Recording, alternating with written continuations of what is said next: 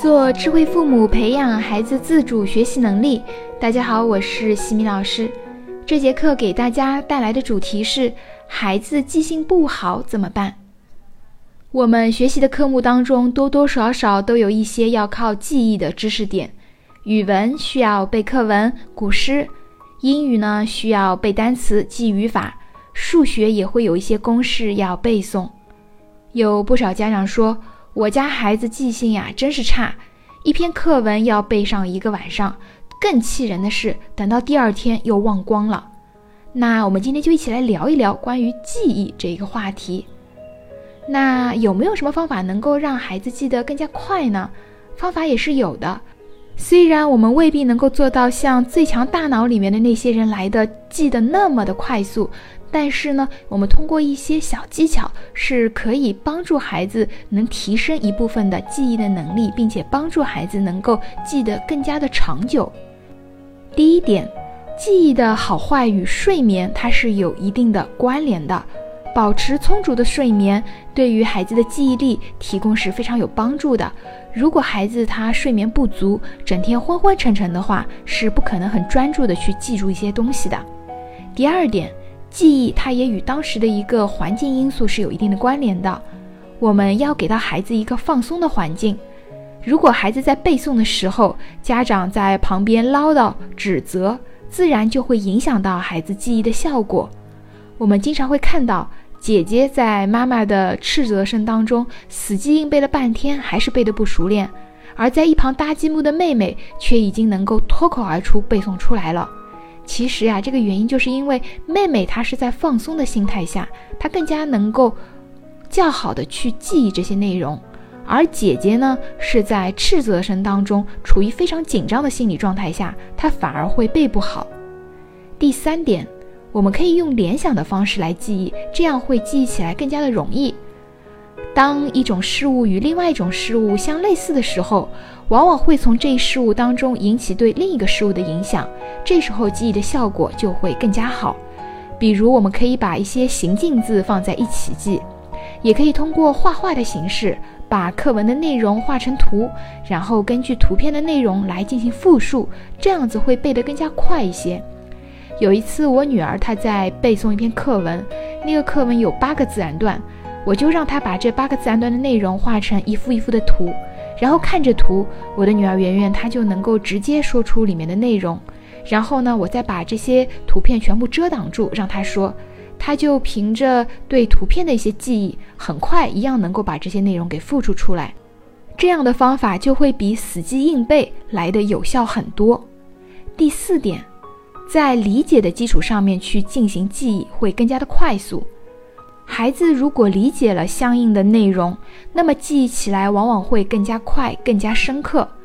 比如我们小的时候在背文言文的时候，这个文言文啊读起来都是比较枯燥和拗口的，一个字一个字的去背去记，其实是很吃力的，而且第二天很容易遗忘。如果我们能够理解整篇文章的意思，然后去先理解后记忆，这样就能够比较迅速、全面和牢固的去记忆了。除此之外呢，还可以通过像画思维导图的方式，对内容去进行分类归纳，写出一些关键字，这样也是能够更快速记忆的一种方法。第五点也是我觉得比较有效的一个方法，就是家长们可以根据艾宾浩斯遗忘曲线的方式来进行巩固，这可以有效的减少遗忘的比例。我们记忆呀，往往分为三个过程，分别是实际、保持和遗忘。这其实也就是由瞬时记忆转化为短时记忆，再由短时记忆转化为长时记忆。没有转化为常识记忆的内容，就是遗忘的内容。我们家长都希望孩子能够长时间、清晰、准确地去记住学习的内容，但实际上，遗忘它也是贯穿于记忆的全过程的。人们在记忆的时候是不可能全部都记住的。对于孩子来讲，在学习上，记忆的过程实际上就是和遗忘做斗争的过程。德国心理学家艾宾浩斯研究发现。遗忘在学习之后立即开始，并且遗忘的进程并不是均匀的。最初遗忘的速度很快，以后就是逐渐缓慢。根据艾宾浩斯遗忘曲线，我们可以发现，学得的知识在一天之后，如果不抓紧学习，就会只剩下原来的百分之二十五。随着时间的推移，遗忘的速度减慢，遗忘的数量呢也就会减少。所以，如果我们可以从遗忘曲线中掌握遗忘规律，并且加以利用，就可以提升自我记忆的能力。其实我们在日常生活当中也会有这样的感受。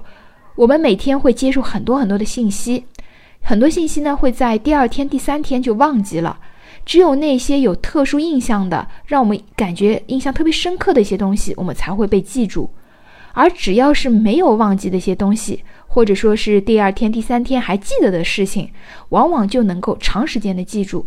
这也就反映了遗忘它是先快后慢的一个规律。孩子在学习的过程中。刚学过的知识，在一两天内是忘得最多最快的，但是，一两天没有忘记的东西，则能够较长时间的记住。所以啊，我们就要帮助孩子去利用艾宾浩斯遗忘曲线来帮助孩子记忆。刚学习的一两天内，就必须要好好的去进行一下复习，这样才不至于使要记住的内容被忘记。复习点的确定可以有八个记忆周期。分别是五分钟、三十分钟、十二小时、一天、两天、四天、七天、十五天，在这八个复习点进行巩固，可以最大程度的提高记忆的效率。当然了，我们也知道不一定每个科目里面的知识点都需要巩固八次，但是我们尽可能多的去往这个方向靠，那么往往可以给孩子带来更好的是长期记忆的效果。每一个孩子他也有自己的记忆特点，有的孩子他喜欢视觉记忆，会结合图片，这样子能够印象更加深刻；有的孩子呢，他会偏好朗读记忆，还有的孩子他喜欢背的时候同时再手写一遍。那么我们家长可以去根据孩子的记忆特点来有意识的帮助孩子结合应用，这样子就能够让孩子记得更快更好。希望今天的内容能够对大家有所帮助。感谢各位收听。如果你喜欢西米老师的课程，欢迎在评论区给到反馈意见。在节目的最后，西米老师要给大家送福利了。关注我们的公众号“西米课堂”，后台回复“绘本”，就可以免费领取海量高清绘本故事读物，快来领取吧！感恩你的聆听，我们下次见。